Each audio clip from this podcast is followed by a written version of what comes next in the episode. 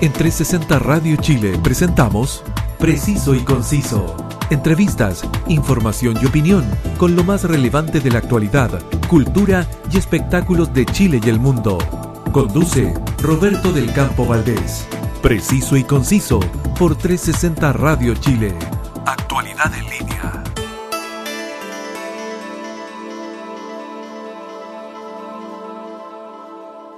Un gran saludo para todos quienes están acompañándonos gracias a la señal www.360radiochile.cl, sonidos en línea, entregando información y la mejor compañía musical. Descarga la app y llévanos en tu móvil donde tú quieras y disfruta 24/7 de toda la actualidad en línea. Quien te habla, Roberto del Campo Valdés, y estás escuchando preciso y conciso. Hoy, martes 27 eh, de abril, el presidente Sebastián Piñera comunicó que promulgará el proyecto aprobado en el Congreso sobre el tercer retiro y que retirará además la iniciativa que presentó él mismo el domingo. Esto tras el rechazo del Tribunal Constitucional que no admitió a trámite el requerimiento del Gobierno que buscaba declararlo inconstitucional. Para analizar este momento político, conversamos eh, con la cientista política, profesora de la Universidad de Valparaíso e integrante de la red de politólogas. Al teléfono, Javiera Arce. Buenas tardes, Javiera, y muchas gracias por venir a conversar con todos nosotros. Muchas gracias por la invitación. Está claro, Javiera, que el al presidente Sebastián Piñera no le salió nada como, como, él o su gobierno quería. ¿Cómo se lee un momento político como este, Javiera? es difícil porque, o sea, por lo menos yo no nunca pensé que el Tribunal Constitucional iba a declarar inadmisible. De hecho, yo creo que nunca estuvo como en las cabezas de ninguno de los analistas y cuando esto ocurrió para nosotros fue realmente insólito. O sea, yo creo que todavía estamos tratando de descifrar eh, qué es lo que está pasando, pero hay varios elementos. Yo creo que el primero es que, que ha demostrado que el Tribunal Constitucional es un eh, es un espacio absolutamente político. No, no, no tiene mucho que ver con esto que, que o sea, que, han vendido de que es súper jurídico y lo que hace es analizar la constitucionalidad de las leyes, que debería ser eso. Uno esperaría que fuese un Tribunal Constitucional, pero que ha demostrado hoy día que el Tribunal es muy político. Eso es lo primero. Lo segundo, que el presidente está muy mal asesorado yo creo que eh, el comité político que tiene es un comité político que no tiene fuerza, no tiene peso político. Eh, son personas que son prácticamente funcionarios, eh, excepto por ahí Carla Rubilar y Rodrigo Delgado, que han sido los que han llevado la, una posición bastante distinta a las otras personas como, no sé, Osa, Belolio, que eh, insistieron de sobremanera en avanzar en este eh, recurso que interpuso el, presidente. Javiera, pero tocas un punto, tocas un punto bastante importante. ¿El presidente está mal asesorado o realmente no se deja asesorar? Es que yo creo que acá están gobernando la roulette y él ellos son los que están gobernando, el resto de la coalición no lo está haciendo y hay un malestar y se nota, se nota ese malestar por todas partes donde nosotros lo estamos mirando. Y, eso se expresa en nuevamente esta votación, son personas que están totalmente desconectadas, que eh, además, bueno, en un tercer punto, como, como te iba diciendo, el proyecto de ley con el que intenta eh, negociar el presidente llega tarde, llega mal, pero además iba con cuestiones como casi como caballos de Troya, porque es francamente inexplicable, esto lo he dicho con, con mucha fuerza el presidente del Senado, por qué tendrían que estar haciendo depósitos en una cuenta de las AFP. Eso es absurdo. ¿Por qué no se hace el, depósito en la cuenta RUT de las personas y de los posibles beneficiados?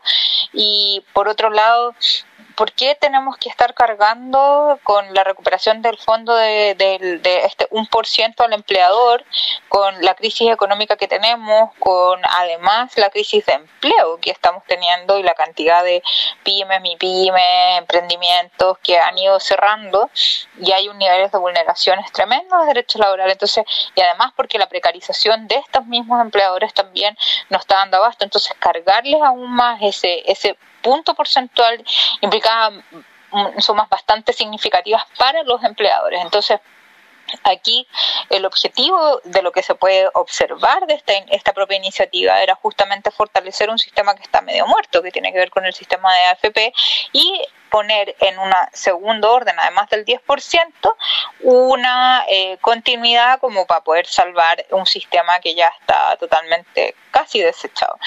En un cuarto orden, yo creo que eh, acá, acá esto es lo más importante de los actores que estuvieron y otros que se restaron para la pública, eh, creo que eh, Evópoli fue uno de los grandes como ganadores, se podría decir, de esto, porque fueron el único partido que se resta de la convocatoria el día domingo. No así las candidaturas presidenciales de la derecha en plena que se ponen detrás de Piñera en la conferencia de prensa. Eso eh, eh, fue farrearse el capital político muy sustantivo particularmente yo creo que el, peor daño se le hace a Desborde, que era como el candidato mejor posicionado como de esa de, ese espacio, bueno, y también el Lavín, que figura como el más eh, competitivo. Y, ninguno de ellos, además, eh, apoyó desde un principio la ida al Tribunal Constitucional. Ahora, esto último que tiene que ver con cómo eh, se presenta finalmente esta, esta decisión eh, que ha súper demostrado que Piñera está solo, que además em, hay un sector de la derecha bastante grande que supo leer el momento político, pero yo creo que esto como de, que Piñera se quedara solo y que, el Tribunal Constitucional eh, rechazara el recurso eh, desde, desde su admisión eh, es algo que además nunca habíamos visto y eso hay que también poner la atención porque esto también significa que hay un proceso, o sea, si hablamos de un proceso de descomposición del sistema político, esto es otro antecedente para demostrar que ya está constitución no hay por dónde defenderla. Pero justamente, Javiera, esto no se reduce solamente a lo que hemos vivido hoy. Eh, porque si estuviésemos eh, eh, analizando un partido de ajedrez, diríamos que el gobierno está jaque mate. Haga lo que haga, ya perdió. ¿Cuáles son los elementos que, podemos decir que durante todo este tiempo han llevado a Sebastián Piñera a un escenario como el que nos acabas de mencionar, donde se quedó sin apoyo y además sin opciones? Yo creo que esto se viene arrastrando a la crisis del 18 de octubre, en que ya una semana después de la crisis lo que se, vio en apuros el presidente fue la necesidad de cambiar ese gabinete, poner un, gabinete con rostro un poco más joven y de características más sociales pero aún así se, continuaron vulnerando los derechos humanos. Y era, atravesó una crisis eh, profunda de legitimidad democrática. Eh, con rebeliones muy sustantivas dentro del Congreso. Yo creo que eso va a marcar un quiebre y el Congreso va a tomar asunto respecto de cuáles pueden ser sus alcances a pesar de sus limitadas atribuciones y empieza a ocupar mucho más frecuentemente herramientas que antes eh, parecían olvidadas y que nadie las había, las había esgrimido y las había invocado para poder tener una relación de estas características. Luego de eso, el año pasado observamos un, un gobierno que, que obviamente se ha mantenido sobre la base del control social a través de toques de queda, básicamente, eso también yo creo que hay que darle una vuelta como instrumento porque si tuviésemos una estrategia zero COVID como otros países, esta, este tema del toque de hubiese servido, pero no hemos tenido zero COVID strategy, no, no hemos tenido las otras eh, eh, eh, acompañamientos, o sea, de hecho es más, o sea, ya la gente se está quedando sin fondo de pensiones y estamos hablando de un tercer retiro de fondos. O sea, hemos visto cómo el gobierno además ha mal utilizado la crisis para sí mismo, ha muerto una cantidad de personas tremenda. Y a pesar, o sea, y esto yo creo que es como lo más el colmo, a pesar de haber tenido un exitoso proceso de vacunación por todos estos eh, eh, contactos que existían de parte del gobierno con distintos eh, eh, laboratorios, etcétera, que llega eh, Pfizer, llegó Sinovac y otras otras vacunas que están llegando, CanSino, etcétera. Este este proceso de vacunación vino acompañado con una estrategia pésima donde tenemos altos niveles de contagio que ahora recién estamos más o menos controlando los niveles de contagio de la población y que sigue muriendo gente. Entonces, tenemos precarización, muerte, control social. Entonces, cuando, cuando llega este debate, porque este debate, ese, lo primero que se hace es dice, bueno, vamos a cambiar las elecciones, cuestión que era indudable, que nadie iba a ponerse a, decir, no, o sea, que no la cambie, porque no sé qué, porque claro, en efecto los niveles de contagio estaban altísimos, todos los que hemos podido, los que somos parte de estos sectores privilegiados de este país y que podemos hacer niveles de cuarentena más o menos seguros, nos quedamos en nuestras casas y no salimos, eh, pero quienes no pueden hacerlo están sufriendo aún más y de verdad estamos con una crisis, estamos llegando a una crisis alimentaria eh, y, eso ya lo advirtió la semana pasada el presidente, el perdón, el director de INTA. Entonces tenemos un, un escenario muy malo, muy debilitado y yo creo que en este, en este como ir y venir Piñera quiso jugar un gallito y la verdad es que salió sumamente mal y perjudicado.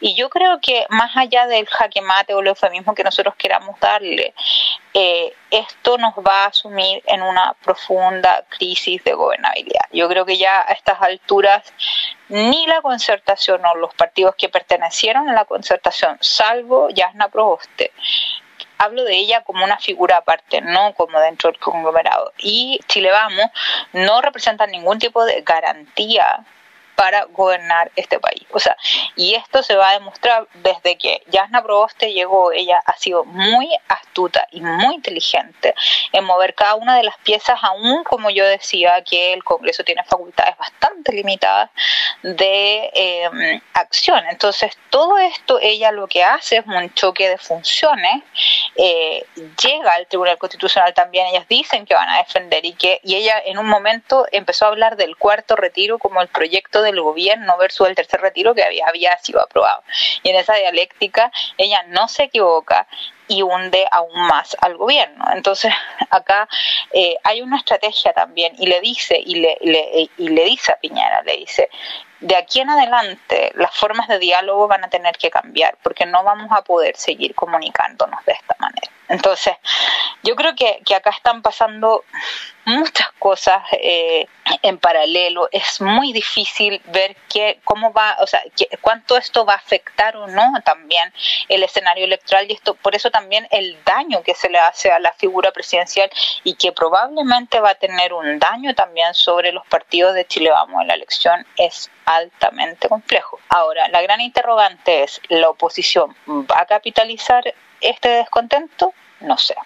Estamos a dos semanas del plazo legal que tiene, por ejemplo, Gabriel Boric para juntar sus firmas y le faltan 20 mil. Exactamente, Javiera, porque eh, en estos momentos estamos en un eh, escenario político bastante complejo donde, donde coincido contigo. Eh, por una parte, el oficialismo parece llegar tarde, parece ser un gobierno más que nada reactivo a, a lo que uno esperaría de un gobierno que fuera proactivo, que se anticipara a las crisis. Sin embargo, este gobierno parece siempre llegar tarde con, con las soluciones y además con, con, soluciones que, que, no satisfacen. Tú señalaste de que en estos momentos el Congreso ha, ha, tomado un mayor protagonismo y también hablaste de, de, una crisis de gobernabilidad. Javiera, ¿cuál sería el peor de los escenarios eh, eh, en este instante? ¿Hacia dónde nos podría conducir todo esto?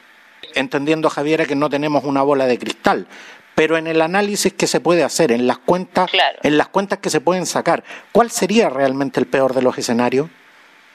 O sea, yo creo que podrían pasar algunas cuestiones. Primero, hay que ver cómo va a tramitarse este proceso de acusación constitucional contra el presidente, si es que esto se va a, va a requerir o no, o va, va a ser admisible y se van a encontrar los votos de quienes van a votar por esto. Eso es como lo primero ahí podría abrirse una lista desconocida justamente para todo, que tiene que ver con eh, cuál sería como, eh, o hasta dónde podría llegar los partidos de gobierno encuentren su propio líder, ¿ya?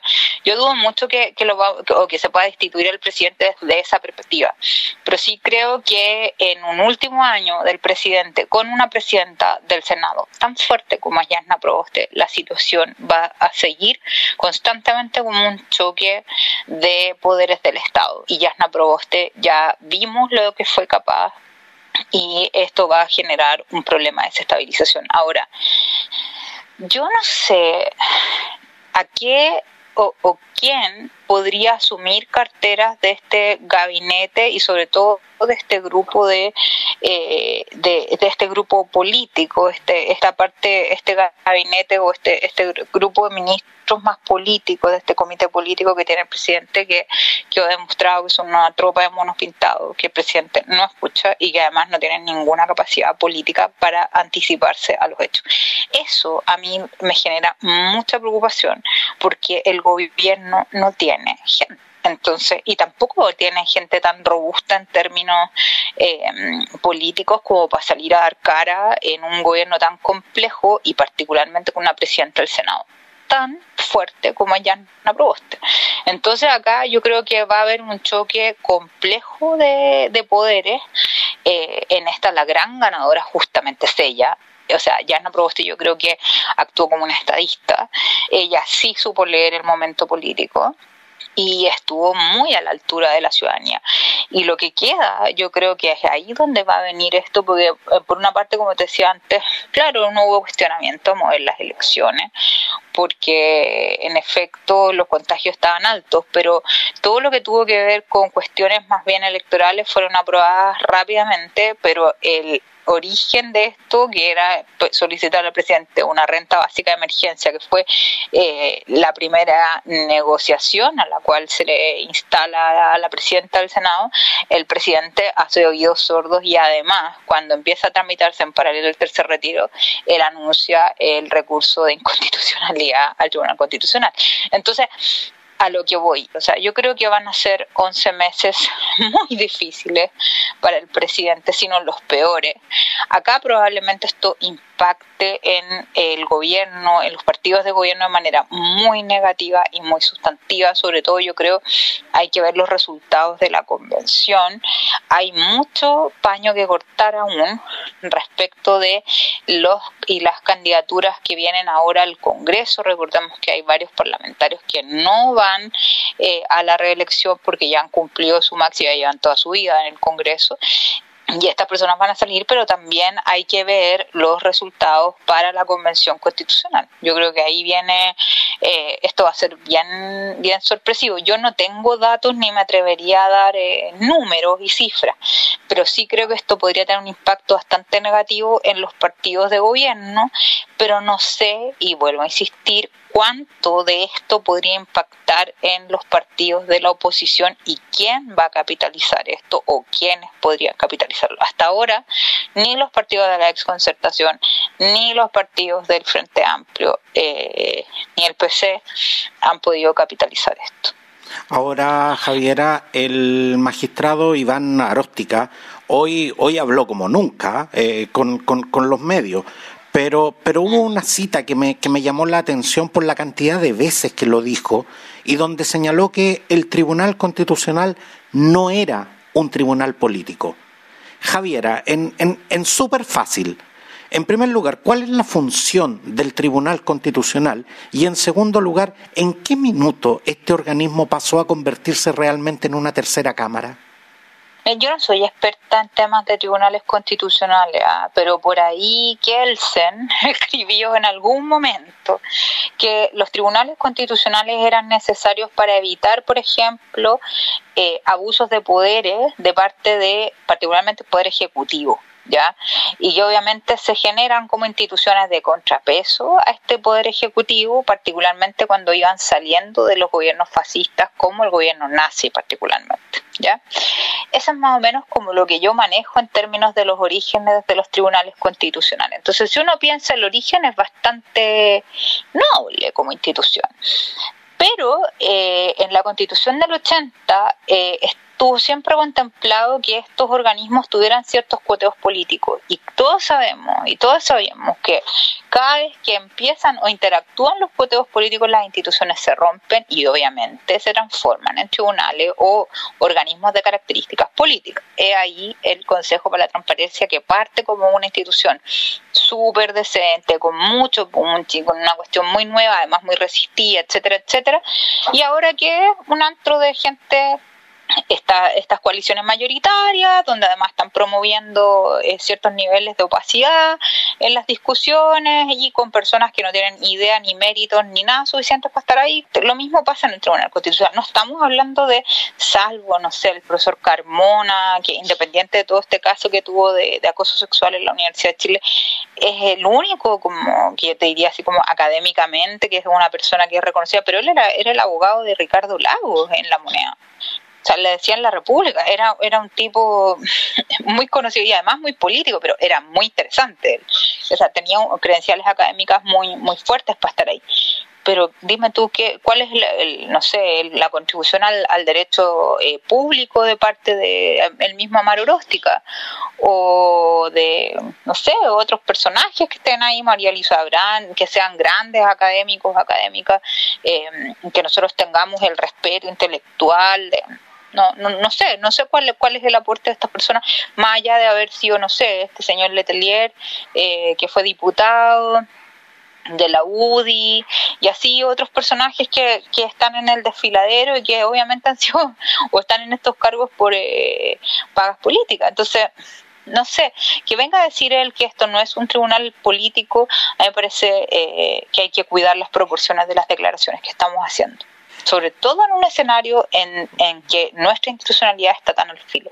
Javiera, el domingo junto a Sebastián Piñera vimos justamente a los, eh, a los presidenciables, a excepción de, de, Ignacio Briones que, que rápidamente se, se retiró del, del, del, Palacio de la Moneda. Hoy los mismos que lo, que lo acompañaron eh, a través de sus redes sociales se desmarcaron rápidamente ¿ah? y, con duras acusaciones contra el presidente. ¿Realmente eh, se justifica esta, esta reacción o, estamos hablando eh, realmente de algo sin precedentes? porque realmente las acusaciones, más que a un tema político, casi aludían a acusaciones personales. Entonces eh, eh, llama, llama realmente la atención el nivel de odiosidad que traían esta, estas declaraciones. O sea, yo creo que es una coalición que está pasándola muy mal. Yo creo que de todas estas personas más afectadas Mario Desbordes. Eh, y obviamente se están tratando de desenmarcar. O sea, cuando te va bien, eh, obviamente todos se suben al carro la victoria, pero cuando te va mal, o sea, es como que si tuvieras lepra. Ahora, ¿quién se va a hacer cargo de este muerto? No sé. No sé quién se quiere hacer cargo de este muerto, pero es parte de ellos, es su presidente. Eh, y es su gobierno, lamentablemente. Entonces yo creo que, que, está muy mal parado, este es un flaco favor y como te decía, públicamente probablemente Evópoli pueda capitalizar un poco más, es decir, Ignacio Briones, esto, pero el resto de, lo, de los candidatos, precandidatos presidenciales, sumado al resto de los parlamentarios, las personas que se prestaron para ir este domingo a la moneda, quedaron absolutamente perjudicadas. Y va a ser muy difícil que se puedan limpiar de este bochorno. Yo creo que este, este bochorno eh, va a traer coletazos también más fuertes dentro de la coalición. Eso implica también el desorden de las bancadas parlamentarias, o sea, que se te haya de, de fundado Renovación Nacional y parte de la UDI, o sea, gente histórica, no sé, como Moreira, por ejemplo, hoy día celebrando la cordura del Tribunal Constitucional, eso me parece loquísimo. En estos momentos, eh, Javiera, ¿quién pudiéramos decir que todavía le es leal al presidente? Yo creo que su comité político, a mal traer que está, son los únicos que han sido más leales. Eh, pero yo creo que van a tener, van a haber salida del gabinete. Yo creo que la Carla Rular se va a ir. De hecho, eh, eh, en estos momentos tanto el oficialismo como la oposición están solicitando un cambio de gabinete. Pero el problema es que cada vez que hay un cambio, ah, pero el problema es que cada vez que hay un cambio de gabinete parece que el cambio resulta peor que, que lo que había antes. Entonces, realmente, ¿cómo se resuelve esto? Es que tampoco tienen gente. Pues. Hay que ver a quién van a llamar, quiénes están disponibles. Pero mira, hagamos un ejercicio de ficción. Si tú fueras, no sé, Renovación Nacional y vieras un gobierno que se está muriendo, con un presidente además que esto subo, en todos sus aspectos, ¿qué harías tú? Y además, a, quemar y, agreguémosle, y agreguémosle el elemento de que estamos cerca de las elecciones. Exacto. ¿Te irías a quemar a un gobierno? Te soy sincero, la verdad que no. No, yo tampoco. Entonces, como que pensándolo bien, o tienen que ramar con los bueyes que tienen, o sea, arar, vamos a arar con los bueyes que tenemos, es lo que hay, o en su efecto buscar si hay alguien de peso o sea, y que tenga una capacidad como de leer la realidad, porque además yo no creo que también los parlamentarios sean capaces de leer la realidad de lo que está ocurriendo, eh, salvo un par. Eh, y como te decía la, la, misma senadora, pero el resto de las personas yo que están ahí en ese congreso también creo que están bastante aisladas de la, de la realidad, lo mismo que el ejercicio de la política también te aleja bastante de la realidad. Entonces yo creo que ahí hay un problema de, de sintonía, de cómo se lee en estos momentos y también de mucha eh, mezquindad de parte del presidente. Yo creo que él, él todavía no tiene las dimensiones en la, de la catástrofe económica, además que tenemos en Chile, eh, que va a ser muy profunda. Nosotros hemos reducido casi en 10 puntos, eh, si es que no más, eh, la presencia de las mujeres en el mercado del trabajo a nivel latinoamericano, siendo que Chile ya tenía una de las presencias más bajas de la región.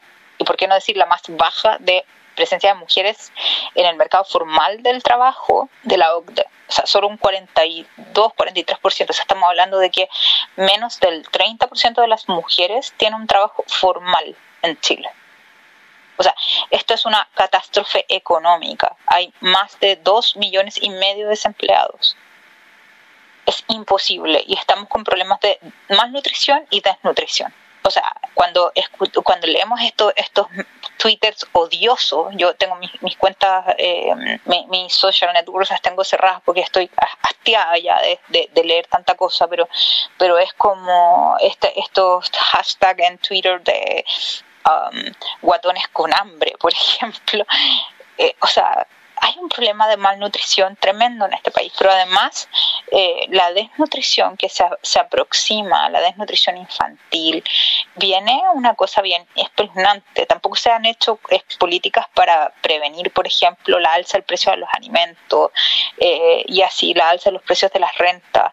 No sé si el presidente está consciente sobre el aumento de las personas viviendo en campamentos o viviendo en la calle. Cuando tenemos ministros que dijeron que gracias a la pandemia descubrieron que habían eh, pobres en Chile, la verdad es que dudo mucho de eso, Javier. Exacto, o que la gente vivía Claro, o sea, y que la gente eh, vivía sin nada y que era bueno, no sabía estos niveles de hacinamiento, como dijo Jaime Mañalich, es súper complejo. Ayer nosotros acompañamos a mis papás a La Vega que tenían que hacer eh, compras por su negocio y en el camino para allá, desde la casa donde nosotros tenemos acá en Maipú, fue una cosa tremenda eh, ver la cantidad de gente que vivía en la calle. O sea, cuando atravesamos todo, Recoleta, Independencia, Renca, o sea, impresionante eh, la cantidad de gente durmiendo en la calle. Acá en Pajarito nosotros vamos a trotar con mi papá, día por medio también. Una cantidad de carpas que va incrementándose con el tiempo. Es impresionante.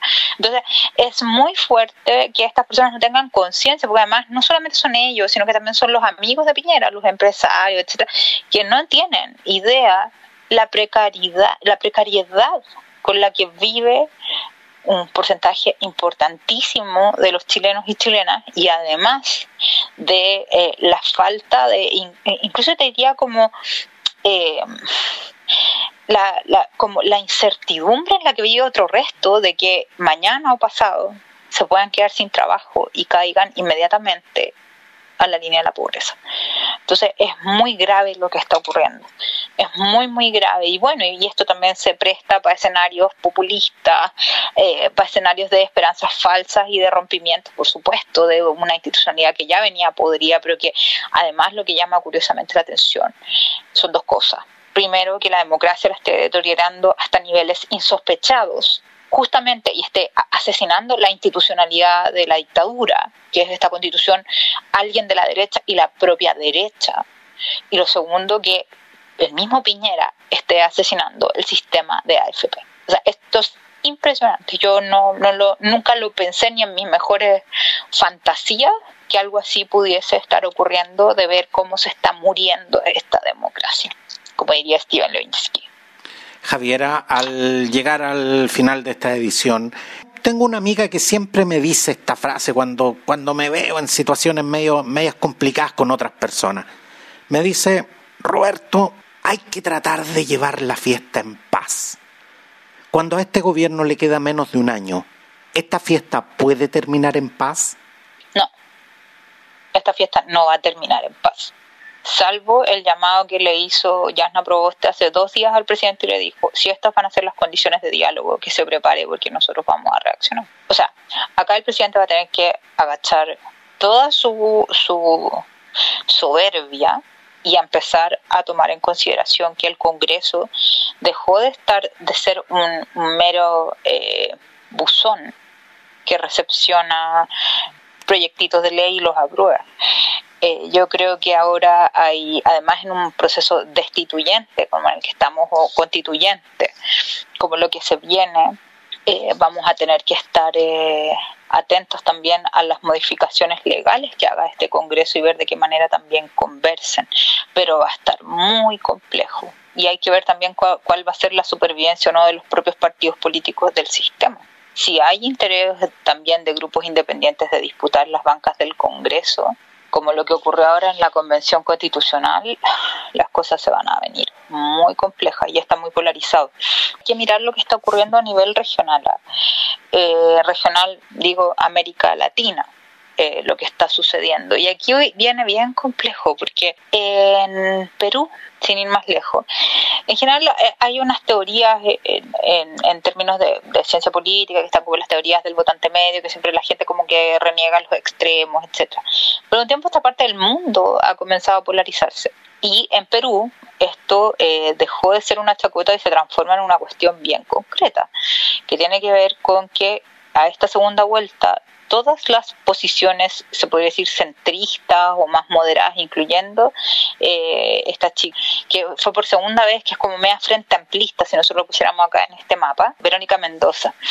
Y, y ganan personas como Castillo, por ejemplo, que es declarado casi como trotskista, anarquista, no sé qué, que además cercano con vínculos al Sendero Luminoso, es como que se hubiese ganado en primera vuelta, no sé, Eduardo Artés, una cosa así.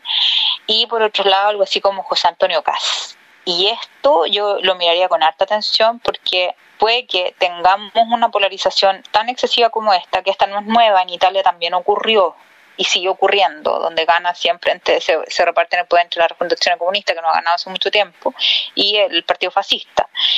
Pero en el caso de Chile, nosotros estamos generando condiciones de desorden institucional, desencantamiento, que podría ser ante una amenaza populista de gente muy efectista que está en la esfera pública, o en su efecto que esto sea capitalizado por opciones más extremas. Quiero darte las gracias, eh, Javiera Arce, cientista política, profesora de la Universidad de Valparaíso e integrante de la red de politólogas, por venir a compartir tus conocimientos y tu análisis sobre un tema complejo y sobre el cual estoy seguro que seguiremos hablando.